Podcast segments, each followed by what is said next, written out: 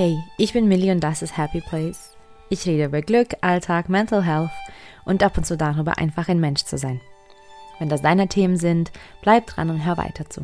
Du kannst den Podcast auch auf Instagram unter Happy Place Podcast finden, um immer up to date zu bleiben und mehr Content zu sehen. In dieser Folge geht es um Minimalismus. Ich rede diesmal um den Anfang aller Anfänge.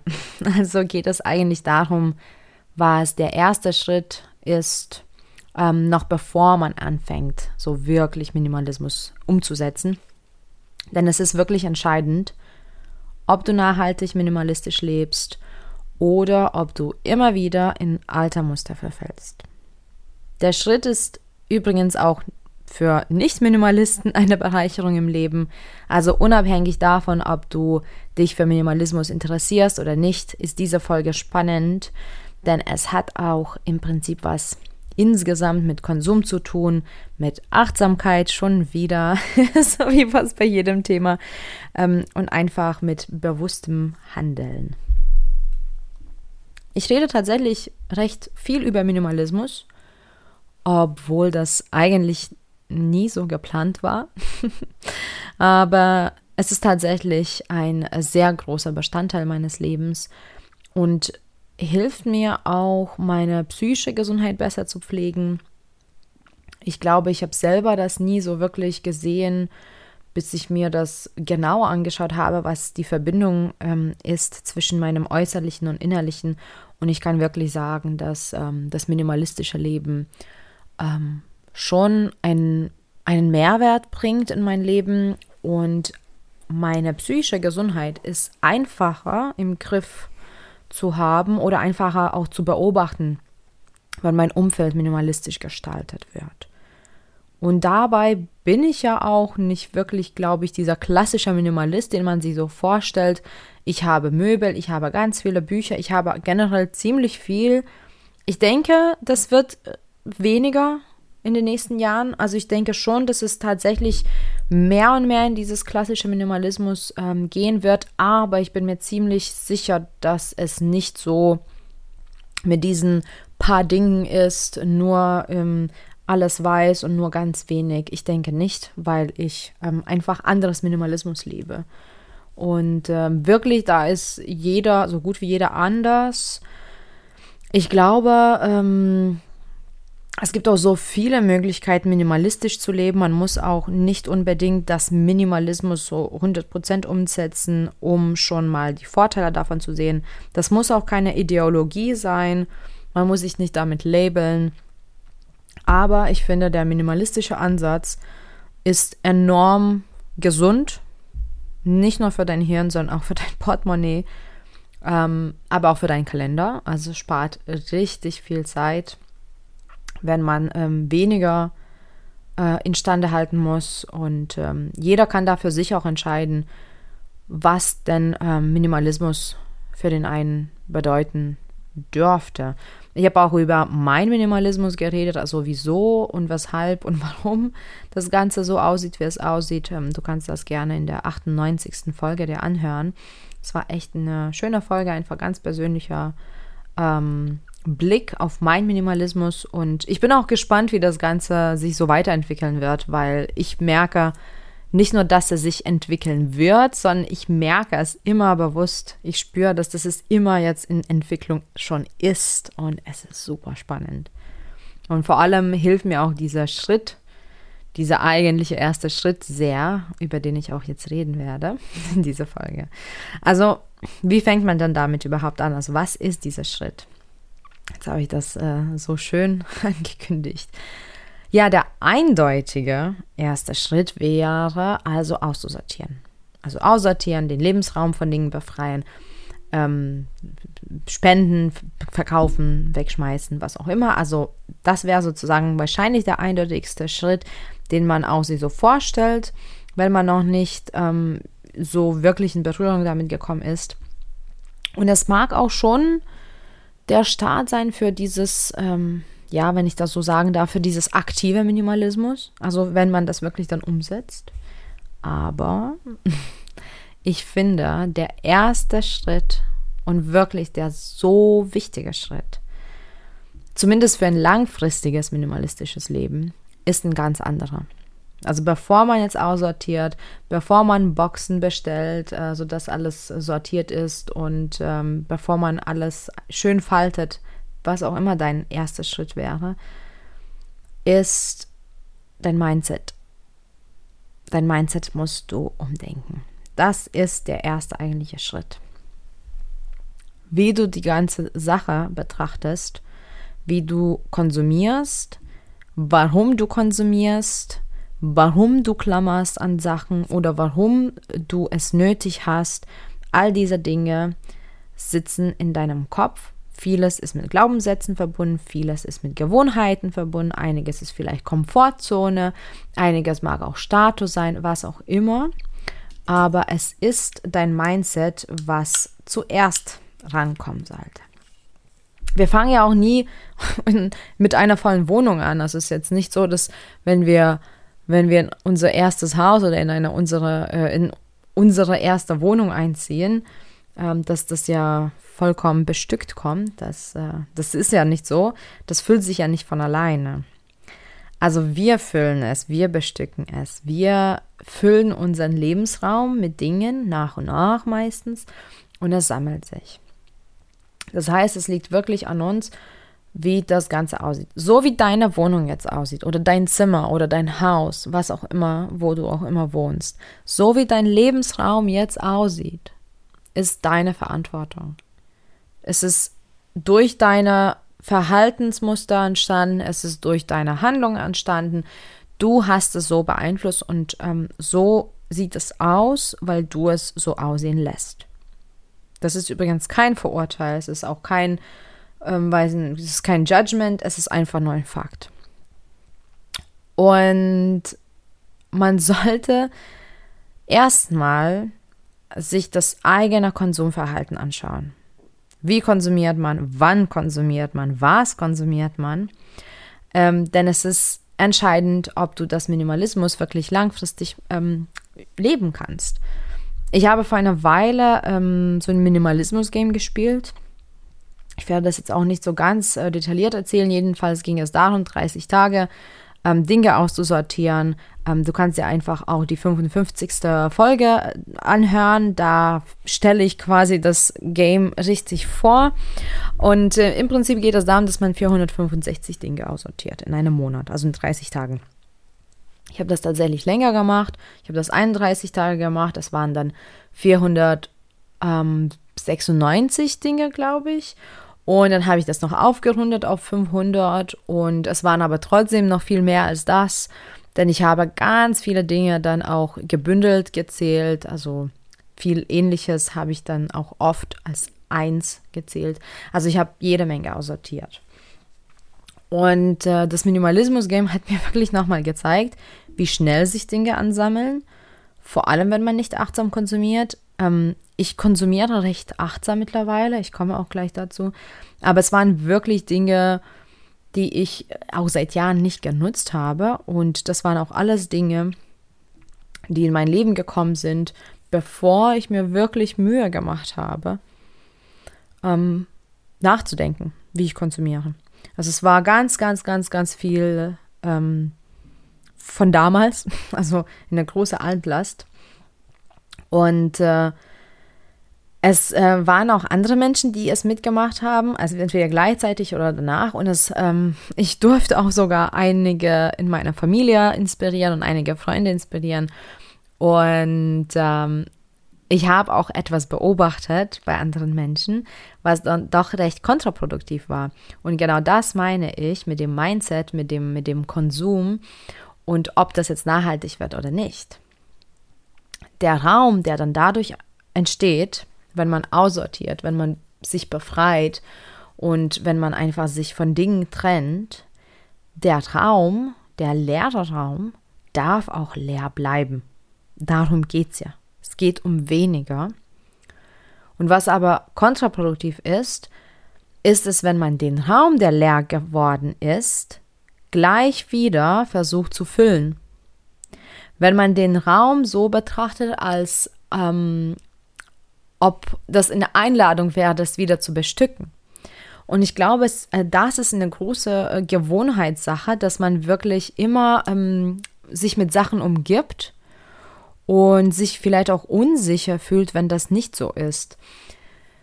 Ähm, andersrum ist es auch so, dass wenn man dann äh, sich getrennt hat von anderen Dingen, entstand bei vielen Menschen dann so diese Idee, ah, okay, jetzt habe ich zehn Pullover ähm, gespendet, jetzt kann ich mir zehn T-Shirts kaufen oder zehn Jeans oder auch zehn andere Pullover.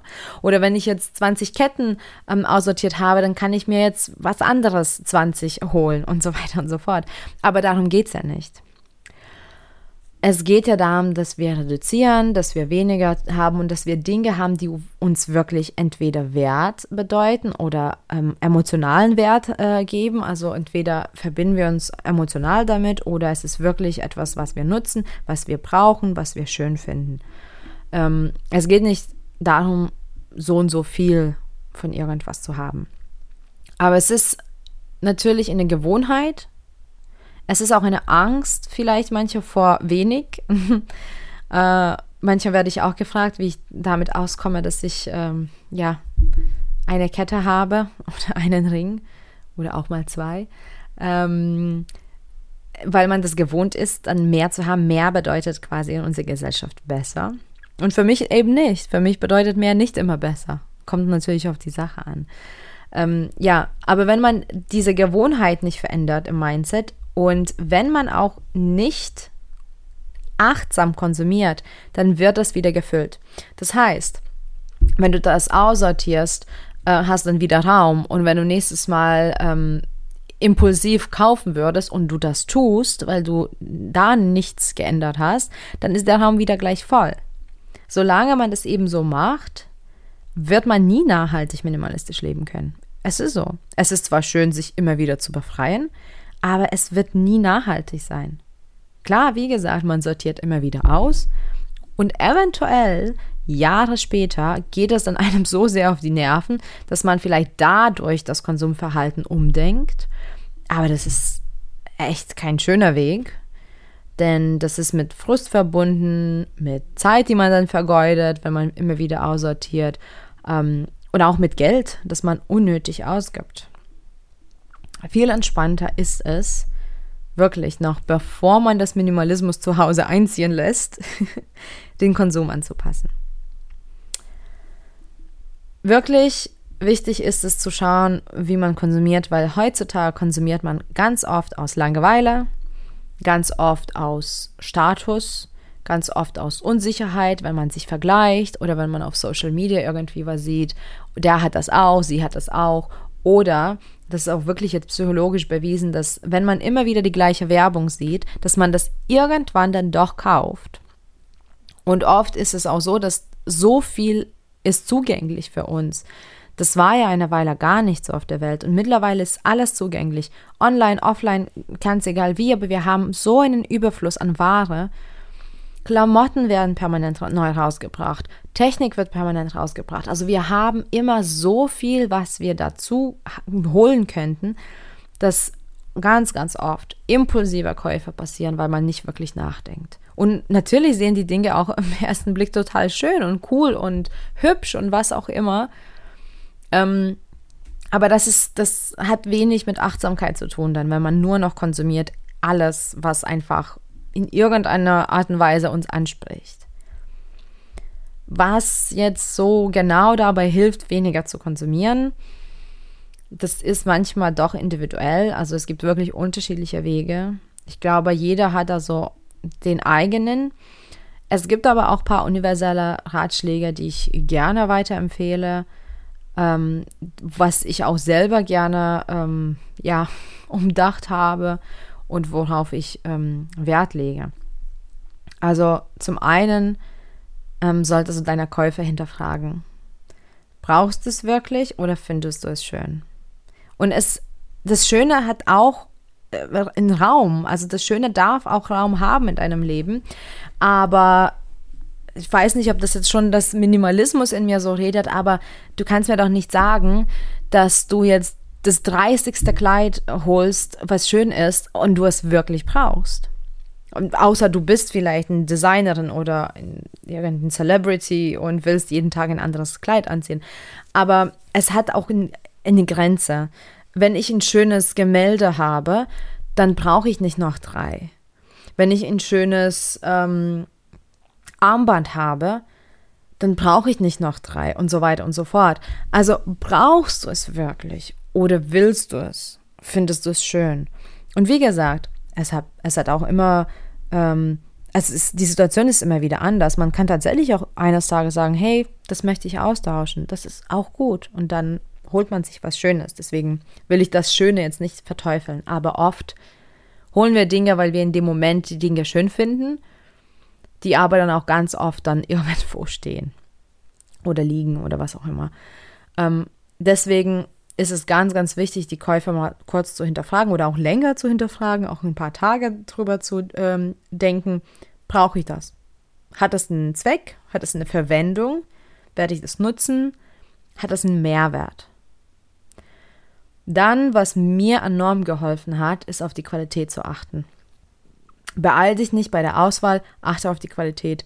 Ich gebe dann viel lieber mehr Geld aus für etwas, was dann eine höhere Qualität hat, aber habe das viel länger, darf das viel länger nutzen.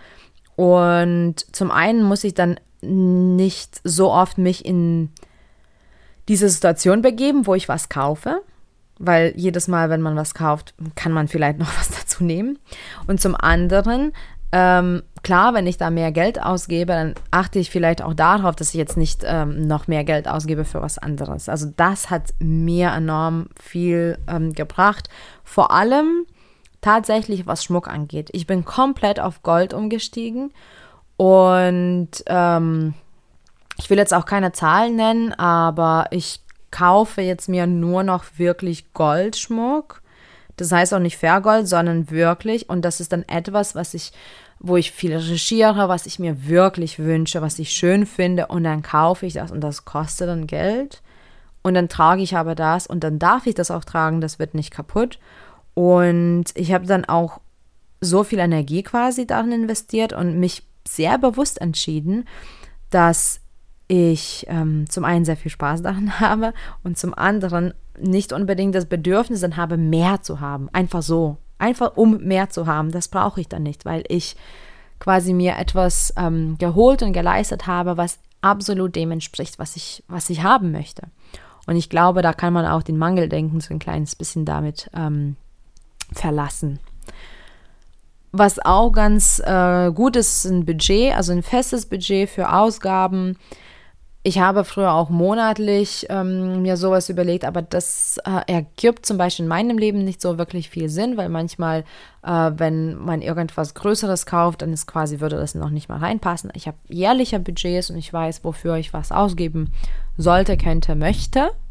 Klar gibt es Ausnahmen, aber so ein Budget ist wirklich interessant. Ich habe das bei Freunden gesehen, was zum Beispiel Kleidung oder so Fashion-Artikel angeht. Sobald das Budget da stand, ähm, ja, war das einem sehr schnell bewusst, wie viel man dann doch ausgibt, obwohl man eigentlich alles hat, was man bräuchte. Also ein festes Budget kann wirklich ähm, ziemlich viel verändern. Berücksichtige auch, was du wirklich hast.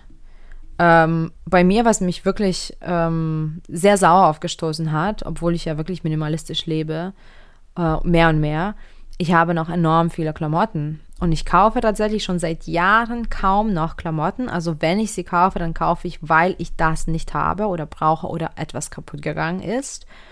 Aber ich kaufe schon seit Jahren nicht mehr so, oh, das ist schön und das ist schön, das ist jetzt neu und das ist eine schöne Farbe und das könnte noch und das könnte noch. Nein, ich kaufe mir Dinge, weil ich sie brauche. Und meistens brauche ich nichts.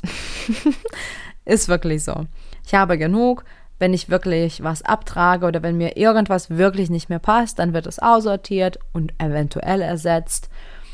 Ähm, was aber mir wirklich geholfen hat, ich habe wirklich meine ganzen Klamotten knallhart aus dem Schrank genommen, von der Stange, alles auf, aufs Bett, auf den Boden geworfen.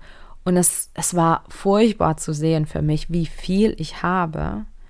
Und dann durch das Einräumen wieder ging mir das so auf den Keks, dass ich gesagt habe, okay, das, das kann doch nicht sein, das kann doch nicht wahr sein, so viel zu haben.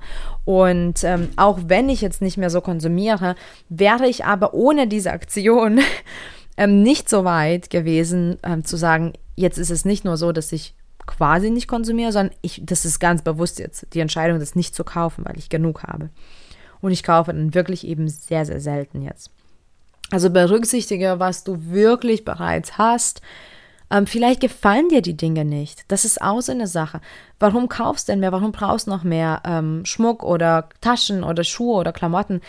Vielleicht gefallen dir die Dinge, die du hast, nicht, aber das wäre dann auch ein anderes Problem quasi und es wäre dann auch super förderlich hinzuschauen, warum du Dinge dir holst, die dir vielleicht nicht gefallen oder dich nicht erfüllen. Genau. Um etwas, was ich noch nicht so ganz umsetze, weil ich einfach ja nicht so viele Freunde in meinem Nein-Umkreis habe. Also meine Freunde sind recht verteilt. Ähm, das kann ich jetzt eben nicht so viel umsetzen, ähm, aber ich habe schon damit so ein kleines bisschen begonnen. Ähm, ist es ähm, ist das Ausborgen. Also überleg, was du vielleicht lieber ausborgen kannst, statt es anzuschaffen. Also wären zum Beispiel meine Eltern in der Nähe, dann hätte ich wahrscheinlich kein Werkzeug da. Oder Freunde, die es hätten. Ähm, aber so große Dinge ähm, brauchst du eventuell gar nicht. Oder Dinge, die du selten nutzt, brauchst du vielleicht gar nicht. Vielleicht kannst du es ausborgen. Es ist nicht nur gut für dein Zuhause, also nicht nur gut für das Minimalismus, sondern auch ähm, für die Umwelt, weil man dann eventuell weniger sich anschaffen würde. Und wenn das jeder machen würde, wäre das auch natürlich schön. Man kann sich wirklich sowas gut teilen, wie zum Beispiel Werkzeug oder ähm, weiß nicht, eine Brotbackmaschine, die man einmal im Monat nutzt, wenn überhaupt. Ähm, und solche Dinge. Also das kann man wirklich dann teilen. Denk auch für dich effizient und nachhaltig. Das ist etwas, was oft vergessen wird oder auch nicht so betont, aber das Minimalismus ähm, spart dir wirklich sehr viel Zeit. Allein dadurch, dass du nicht so viel warten musst oder putzen oder pflegen. Ähm, also überleg dir, wenn du irgendwas doch kaufen möchtest, willst du das wirklich dann haben? Also willst du das machen? Willst du dich damit auseinandersetzen? Willst du jetzt auf dem Regal ähm, fünf äh, Dekoartikel haben, die du immer wieder abstauben möchtest? Äh, ich weiß, meine Antwort ist es ein klares Nein. Ich habe meine Dekoartikel übrigens, ähm, die sind recht persönlich, die werden auch mit Liebe wieder abgestaubt. Ähm, aber früher habe ich einfach, einfach so schöne Dinge ähm, die ich nicht mehr haben möchte, weil das zu viel Zeit kostet.